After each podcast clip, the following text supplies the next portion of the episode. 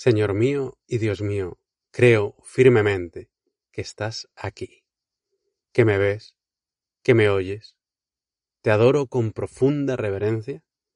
Te pido perdón de mis pecados y gracia para hacer con fruto este rato de oración. Madre mía Inmaculada, San José, mi Padre y Señor, Ángel de mi guarda, interceded por mí. En el Evangelio de hoy Jesús se te acercan unos escribas y fariseos para decirte que quieren ver un milagro. Y yo he de reconocer que a veces me identifico con ellos. Me gustan, Señor, tus milagros, me, me admiran y me conmueven y, y me desconciertan. Pero tenemos la tentación de convertirte, perdóname Jesús, en una, en una máquina de Coca-Cola. He rezado con mucha fe, he pedido algo con mucha fe y, Dios me lo tiene que conceder. Igual que si echo una moneda en la máquina, me tiene que dar el refresco que le he pedido. Tengo un amigo que está atravesando una mala racha. Y hemos pedido con mucha fe un milagro, casi un milagro, para que se solucionase un asunto que tiene pendiente. Y de momento no se ha solucionado. Pero tú, Señor, sabes más. A veces, Jesús, nos gustaría que solucionases las cosas a nuestra manera. Y nos encantaría que fuese más espectacular. Queremos ver un milagro tuyo. Y sin embargo, los milagros sí existen. Ese es precisamente el título de un libro que leí no hace mucho. Los milagros sí existen. Que está escrito por la hermana Bridge McKenna, que fue curada milagrosa instantáneamente de una artrosis deformante.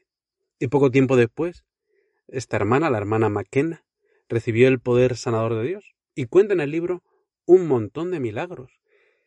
Pero quizá el relato que más me impactó del libro fue un no milagro. Pero esa historia habrá que dejarla para otra ocasión, porque hoy quería compartir contigo, que estás rezando conmigo y con Jesús, pues quería compartir contigo uno de esos milagros silenciosos e interiores que por fuera no se ven, pero que cambia una vida.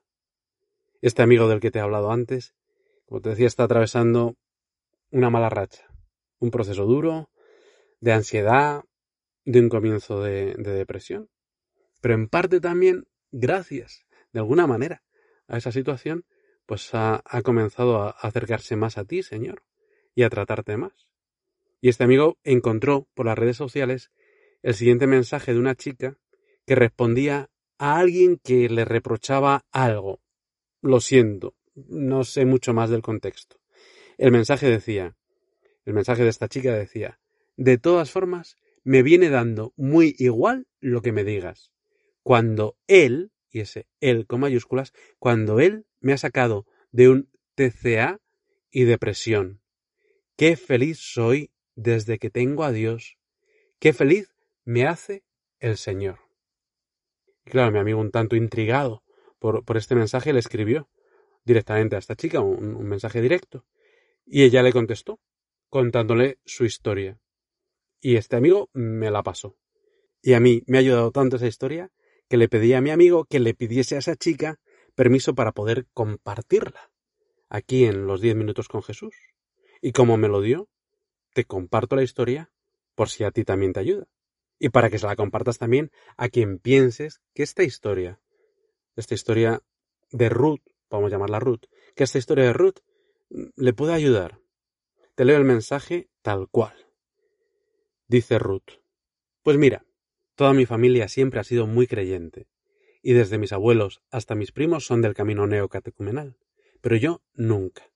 Y me declaré atea hace cuatro años. Y bueno, pues poco a poco me iba alejando mucho de la iglesia, y la cuarentena de 2020 hizo que todas mis inseguridades explotaran, y empecé con un TCA, que es un trastorno de conducta alimentaria. Insomnio, depresión, soledad, alucinaciones de pensar que estoy hablando con personas y amigos cuando en verdad estaba hablando sola. Yo era la persona que peor me caía en el mundo. Me odiaba muchísimo. Y bueno, en medio de todo este caos, los únicos amigos que tenía les dejé de lado, porque no conseguía mantener relaciones sociales con nadie. Y me quedé sin amigos literalmente. Y al mes muere mi abuelo, Abril de 2021. Entonces todo fue a más y a peor. Yo no creía en Dios, pero siempre decía que si existiera, le echaría la culpa de todo lo que me pasaba porque me odiaba. Entonces, con el inmenso vacío que sentía tras la muerte de mi abuelo, las preguntas de qué hay tras la muerte, qué somos, el universo y todas esas movidas, desarrollé ansiedad y necesitaba estar haciendo cosas todo el día. Si me quedaba quieta por un momento, empezaba a pensar en todo eso y empezaba a llorar, a autolesionarme. Y un día, una tía mía, que es monja en la congregación de Jesu Comunio, me llamó y me dijo, oye Ruth, en diciembre, en Jesu, vamos a hacer un encuentro para vivir el Adviento de forma distinta. Y era por si te querías venir. Va a estar lleno de chicas jóvenes como tú. Y yo, simplemente por hacer cosas y no pensar en eso, dije que vale, que iría. Justo antes de eso, tuve una convivencia con mi comunidad del camino. E hicimos una penitencial en la cual, a pesar de no creer, decidí confesarme. Y decidí usar al sacerdote a modo de psicólogo. Y le conté todo, lo del TCA, la depresión, que estaba metida en brujería, que si la ansiedad, todo. Y tras la absolución me sentí como muy sucia, como que había hecho mucho daño, no solo a mí y a los de a mi alrededor, sino a alguien que me quería mucho, pero no sabía a quién. Y me pasé la noche llorando de lo mal que me sentía. Dejé la brujería, pero por el resto seguía igual. Entonces llega diciembre. Voy al encuentro y me arrepentí según llegué, porque había ochenta monjas y treinta y seis que creían mucho, y yo ahí, una atea con mazo problemas en la cabeza. El encuentro empezó un domingo por la tarde, y el lunes por la mañana hicieron una penitencial en la cual volví a contar lo que conté la última vez que me confesé, porque sentía que era mucho daño y el sacerdote me dijo Ruth, tienes que tener presente una frase que dijo Jesús en la cruz, y que es la frase que más usan las monjas de aquí, de Jesu Comunio, la frase de Tzajená, que quiere decir tengo sed. Jesús tiene mucha sed, pero no solo en la cruz y de agua, tiene sed de almas, tiene sed de ti, Ruth, y cuando llegues a Él, qué feliz vas a ser. Yo eso me lo tomé en plan me, porque qué sed va a tener Jesús si ni existió. O eso pensaba yo. Esa misma tarde hicimos una adoración al Santísimo con una meditación de la Madre Verónica, Madre de Jesu Comunio y fundadora de la congregación. Y en un momento de oración silenciosa, empecé a pensar en lo que me dijo el sacerdote en la confesión, y en todo lo que le dije en la confesión, y a pesar de haberlo confesado dos veces, me seguía sintiendo mal, y me puse a llorar. Entonces, de la misma forma que respiramos, inconscientemente, solo me salió mirar al Santísimo y decir Jesús, tienes sed de mí, pero yo tengo sed de ti también.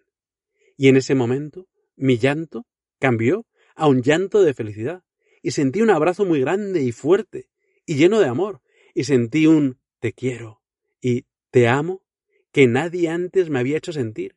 Y entonces, en mi corazón, sentí un Ruth, tengo sed de ti, te quiero, ven. Y en ese momento supe que todo era verdad, que Dios está vivo y que nos ama tal como somos. Y entonces disfruté muchísimo más de lo que quedaba de encuentro. Empecé a ir a misa con ganas, a confesarme una vez al mes, y poco a poco rezando y leyendo la palabra de Dios y hablando con sacerdotes, me di cuenta de que no puedo purgarme ayunando cuatro días seguidos, porque mi cuerpo es templo del Espíritu Santo. Y la depresión se fue también muy poco a poco. Decidí ir a misa todos los días. Y luego descubrí el movimiento de Hakuna, que con sus charlas me ha ayudado muchísimo también, y dándome cuenta de la misión a la que Dios me ha llamado. Y de una semana para otra era la persona más sonriente de mi barrio. Y el Señor me llenó de vida, y no sé explicarlo muy bien, pero me sacó de la depresión. No sé de qué forma lo hizo, pero no soy la misma que era hace seis meses. Y hasta aquí el testimonio de Ruth. Se nos ha ido ya el tiempo, Señor, pero por favor, haz también milagros en mi vida. Milagros de esos poco espectaculares. Milagros sencillos. Madre mía, que a ti te hace mucho más caso Jesús. Pídele que el Señor me transforme. Te doy gracias, Dios mío, por los buenos propósitos, afectos e inspiraciones que me has comunicado en esta meditación. Te pido ayuda para ponerlos por obra, Madre mía Inmaculada, San José, mi Padre y Señor, Ángel de mi guarda, interceded por mí.